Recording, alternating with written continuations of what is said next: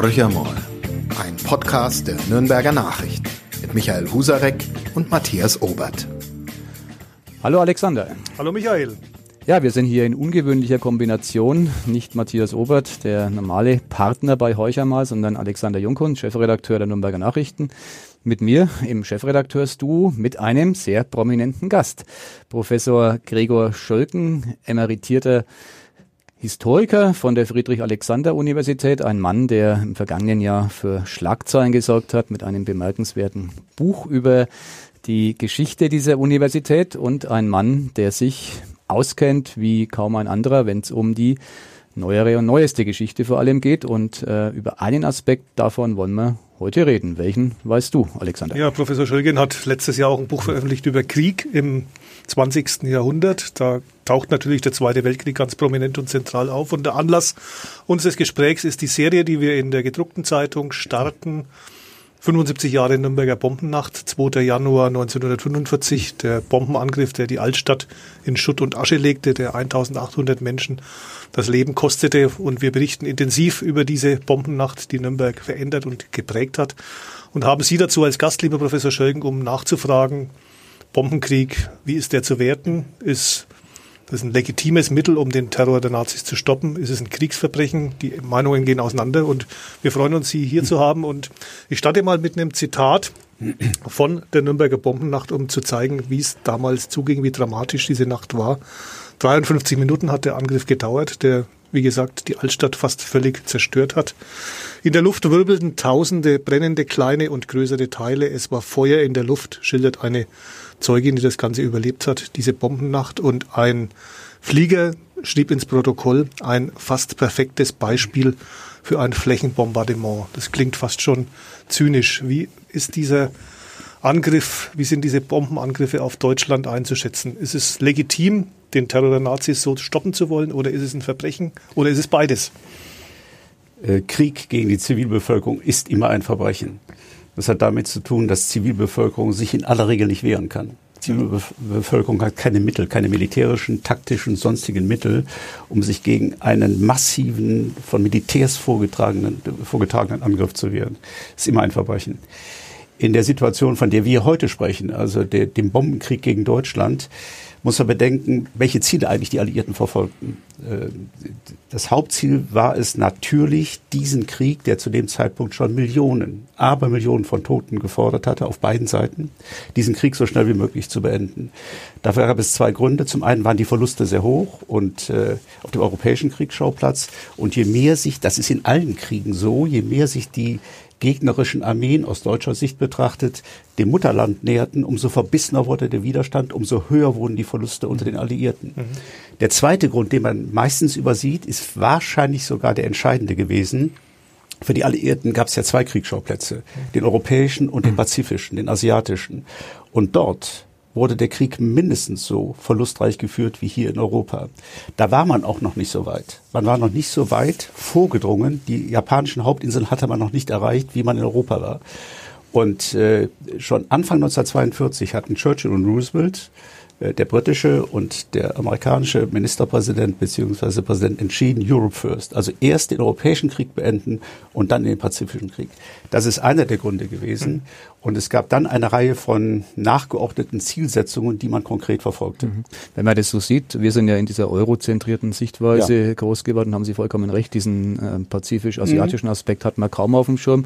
Was denn ähm, das, was passiert ist, dieses Bombardement von deutschen Städten, ähm, ein Ereignis, das von den Alliierten ausging oder waren die Nazis diejenigen, die vorher schon auch bombardiert hatten? Also der, der Bombenkrieg von, gegen Zivilisten, von dem reden wir ja vor mhm. allem, äh, ist ein vergleichsweise neues Phänomen. Äh, der Erste Weltkrieg kannte den Bombenkrieg gegen, kannte überhaupt den Bombenkrieg aus der Luft so gut mhm. wie nicht. Es gab erste Anfänge. Es gab übrigens auch erste Angriffe auf zivile Ziele, damals noch von Zeppelin vorgetragen. Mhm.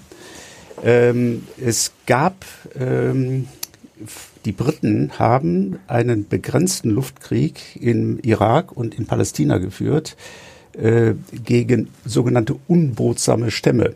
Mhm. Ja, so nannten die das damals. Mhm. Ähm, aber es gab den Massen, massiven Bombenangriff auf die Zivilbevölkerung, den gab es noch nicht. Erst in den 30er Jahren kam er auf. Im Spanischen Bürgerkrieg gab, kamen dann die Deutschen mit Guernica, das war quasi der Prototyp.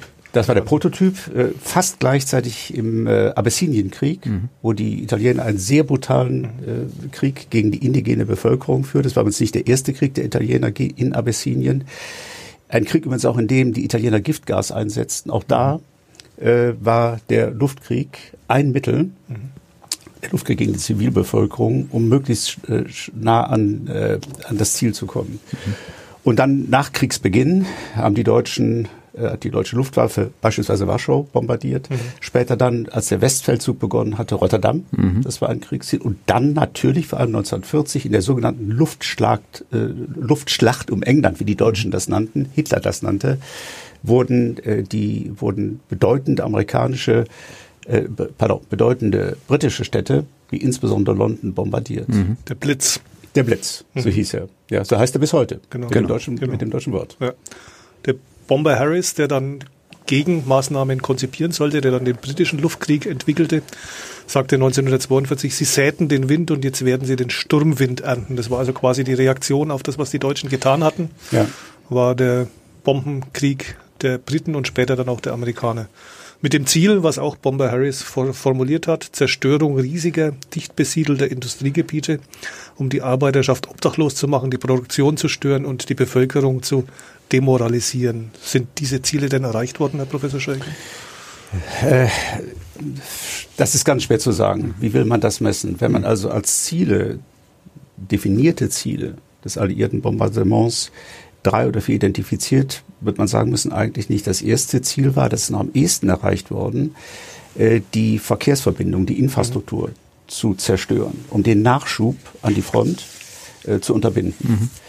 Das zweite war, das zweite Ziel war dezidiert, kann man auch verstehen, die deutsche Rüstungsindustrie zum Erliegen zu bringen. Das ist eigentlich nicht wirklich gelungen. Man kann sagen, dass die deutsche Rüstungsindustrie zur Zeit des besonders intensiven alliierten Bombardements den höchsten Ausstoß erreicht hat. Mhm. Sie wurde immer effizienter. Dafür gab's weil sie im Verborgenen agiert hat? Oder? Äh, zum einen, weil sie im Verborgenen agiert hat, mhm. also unterirdisch. Mhm. Sie war verbunkert. Aber vor allem wurde, das ist das Paradox an der Situation, wurde die deutsche Rüstungsindustrie infolge des alliierten Bombardements äh, aus dem Deutschen Reich raus verlagert mhm. nach Osten, war, Oberschlesien beispielsweise. Da war das, war das gar nicht mehr erreichbar dann für die Alliierten. Äh, da war zum einen, es gab zwei Gründe, warum das dann da weiterging. Mhm. Zum einen, äh, da haben Sie recht, Herr Jungkunz, war die, war, hatten die alliierten Bomber nicht die Reichweite, mhm. um massiv die doch die Pro Produktionsanlagen auszuschalten. Vor mhm. allem aber lagen diese, diese Produktionsanlagen äh, in Gebieten, die man auf den alliierten Konferenzen den Sowjets zugesprochen hatte. Mhm. Äh, was man unter allen Umständen vermeiden wollte, was die Westmächte damals unter allen Umständen vermeiden wollten, dass sie ihrerseits, wenn auch ohne Absicht, möglicherweise sowjetische Einheiten trafen.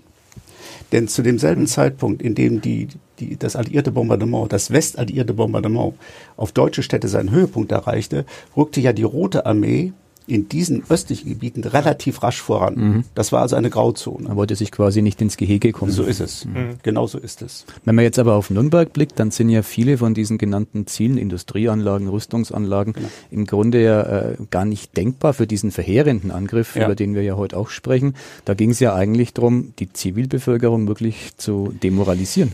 Ja, es gab äh, also die die Rüstungs die Rüstungsindustrie in Nürnberg sollte man nicht ganz außen vor lassen. Es mhm. gab mit der MAN beispielsweise mhm. oder Deal ja. äh, Firmen, die in der Rüstungsproduktion mehr oder weniger, weniger intensiv waren. Also MAN hat äh, Panzer, die, die Pantherpanzer gebaut mhm. oder war daran beteiligt. Deal hat, Mün, äh, hat Munition produziert, wenn auch dann zum großen Teil ausgelagert, eben mhm. nach Osten. Mhm.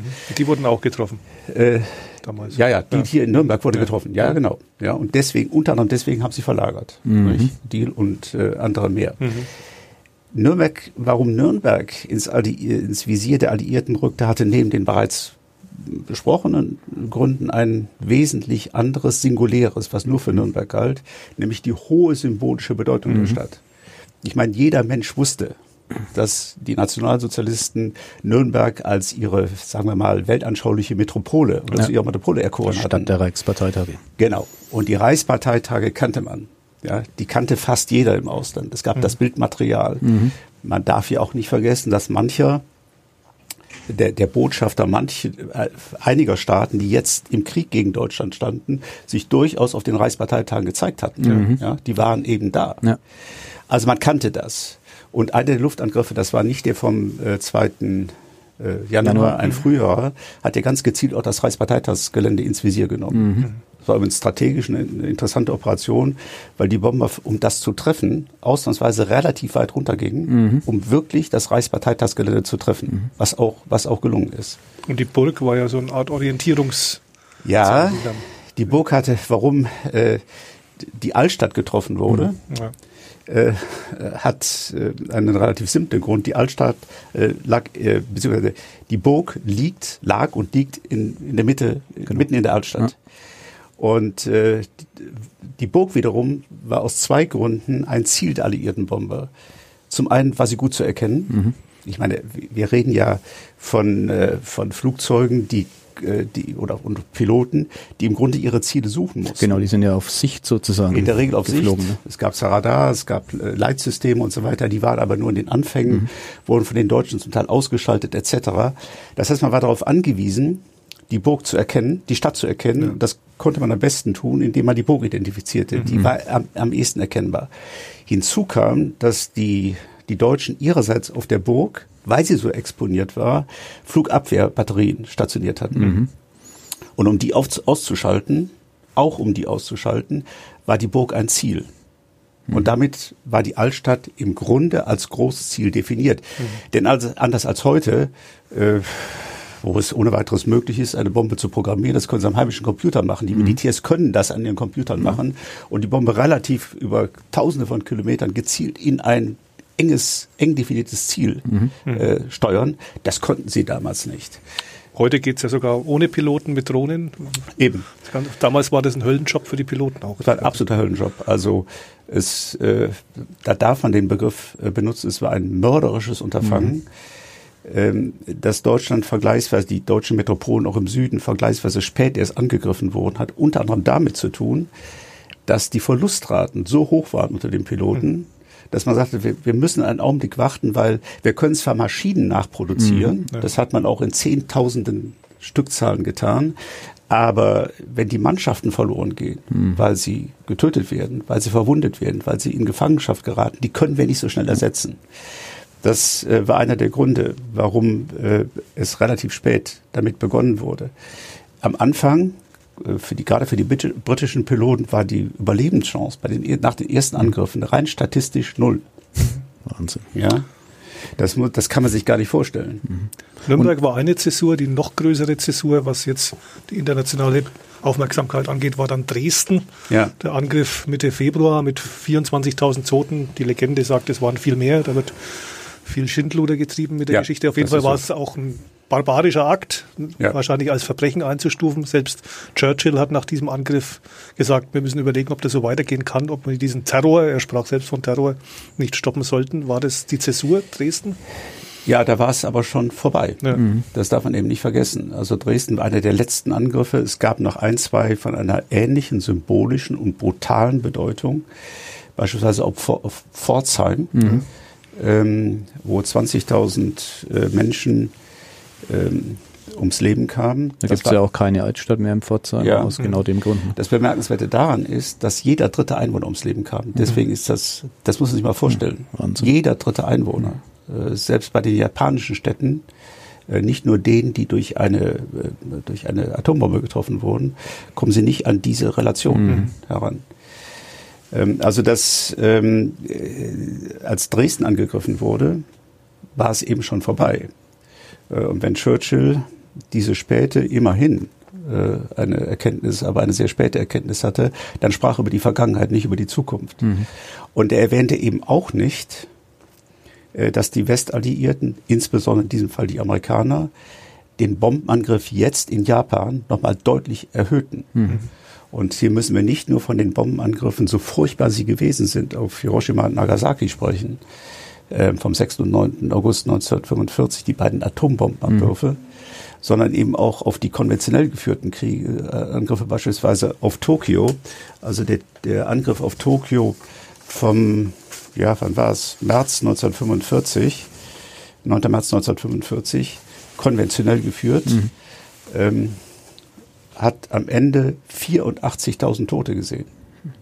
Das ist äh, deutlich mehr als Hiroshima und Nagasaki jeweils. Mhm äh, zu verzeichnen hatten. Also wenn Churchill das sagte, war das eine richtige, allerdings sehr späte Späte. Erkenntnis und es war noch immer nicht das Ende dieser furchtbaren Geschichte.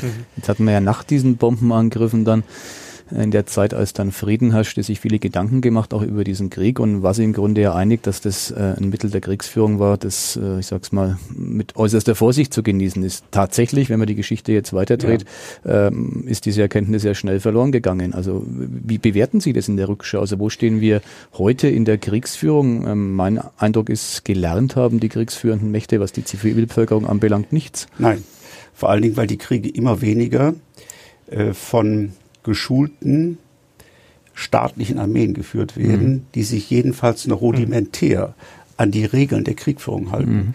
Denn eine Konsequenz aus diesem Zweiten Weltkrieg, auch aus dem systematischen Krieg gegen die Zivilbevölkerung, war ja, dass man Regeln definierte genau. und sie in Völkerrecht ja. goss. Ja. Nur die heutigen Kriegsparteien halten sich in vielen, wenn nicht an den meisten Fällen, nicht mehr an das kodifizierte Recht. Mhm. Äh, wir müssen mal folgende Zahlen vor Augen halten. Im Ersten Weltkrieg der ja kaum gegen die Zivilbevölkerung geführt worden ist. Vereinzelt gab es, mhm. äh, gab es das, auch durch die deutsche Armee, in Belgien beispielsweise. Das war aber punktuell. Ähm, Im Ersten Weltkrieg kamen auf ähm, zehn getötete, getötete Soldaten ein getöteter Zivilist. Mhm. Ähm, Im Zweiten Weltkrieg war die Relation etwa eins zu eins, was schon zeigt, wie massiv der Krieg bewusst gegen die äh, Zivilbevölkerung geführt mhm. worden ist. Das waren keine Unfälle mehr. Nicht? Der ja, Zweite Weltkrieg, genau. gerade was die Deutschen in, in, äh, mit, ihrem, äh, mit ihrem industriell geführten Vernichtungskrieg mhm. in Osteuropa, in der Sowjetunion gegen das europäische Judentum äh, mhm. getan hatten, das war, das war systematischer genau. Mord. Mhm. Heute äh, ist das äh, Verhältnis beispielsweise in den, in den schlimmen afrikanischen Kriegen, wenn man sie denn Kriege nennen will, eins zu zehn. Mhm. Das heißt, auf einen Soldat, getöteten Zivilisten. Genau. Sie haben jetzt gesagt, wenn man sie den Kriege nennen will, also weil Sie sagen, mit dem klassischen Krieg hat es eigentlich gar nichts zu tun, den man sozusagen aus dem Lehrbuch des Historikers kennt. Nein, es sind Massaker. Mhm. Äh, häufig sind Massaker. Genozid. Es ist, es ist ein äh, Genozid mit ähnlichen, zum Teil auch mit anderen Mitteln. Wenn mhm. Sie an die, an die Morde in Ruanda denken, mhm. da hat die Weltgemeinschaft zugesehen. Mhm. Das muss man heute so sagen. Mhm. Äh, wo hunderttausend, das war der schnellste Massenmord der Geschichte, ja wo Hunderttausende innerhalb von wenigen Tagen oder Wochen massakriert worden sind, mit Äxten, Spaten, mit allem, was der Gegner in die Hand bekommen mhm. konnte. Das hat mit Krieg in einem definierten, überkommenen, kodifizierten Sinne nichts mehr zu tun. Mhm. Nochmal zurück zu Dresden, das immer so ein Symbol ist, auch für rechtsgerichtete Politiker, das Ganze zu instrumentalisieren. Björn ja. Höcke, der Thüringer AfD-Chef und Rechtsaußen seiner Partei, hat eben in Dresden in seiner berühmt-berüchtigten Rede 2017 unter anderem gesagt, man habe die Deutschen und ihre Identität damals mit Stumpf und Stiel vernichten wollen. Man wolle unsere Wurzeln roden und zusammen mit der dann nach 1945 begonnenen systematischen Umerziehung hat man das auch fast geschafft. Höcke, was sagen Sie zu solchen Thesen?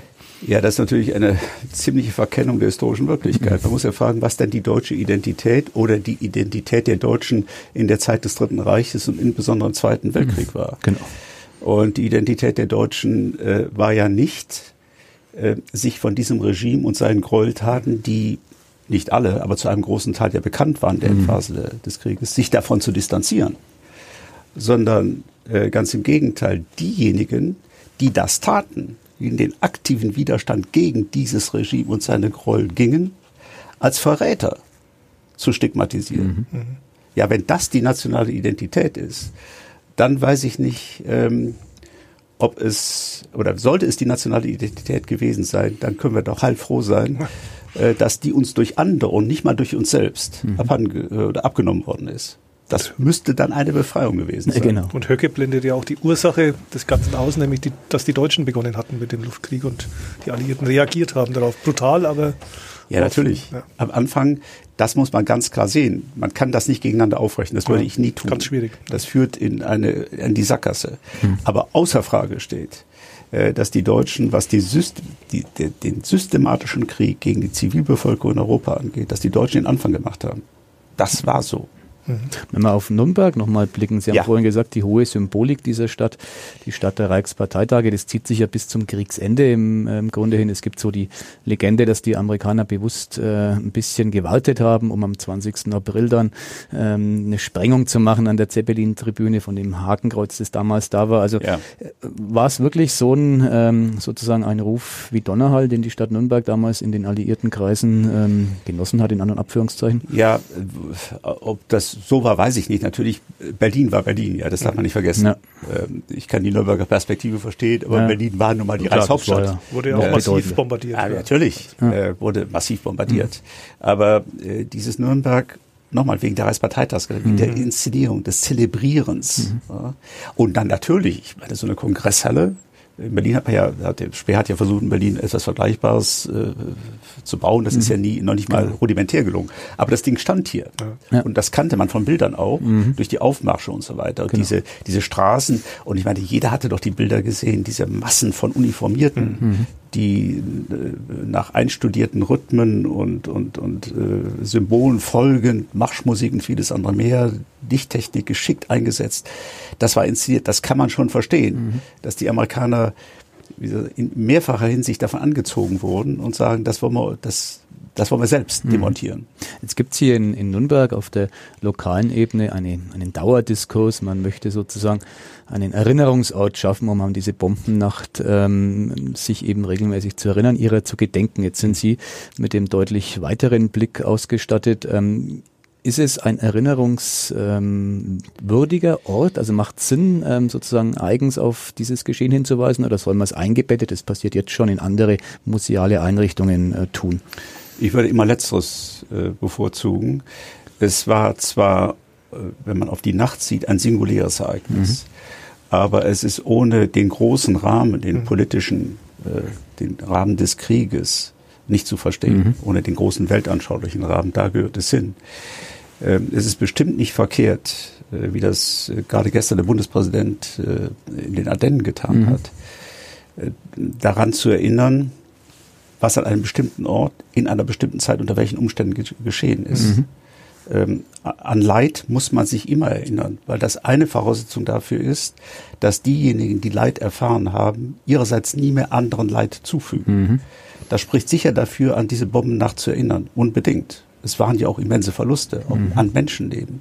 Aber ich würde es immer in einen größeren Rahmen einbinden, um solchen völlig irrsinnigen äh, Äußerungen wie Okay. den von Ihnen zitierten, von vornherein das, äh, das Wasser abzugraben.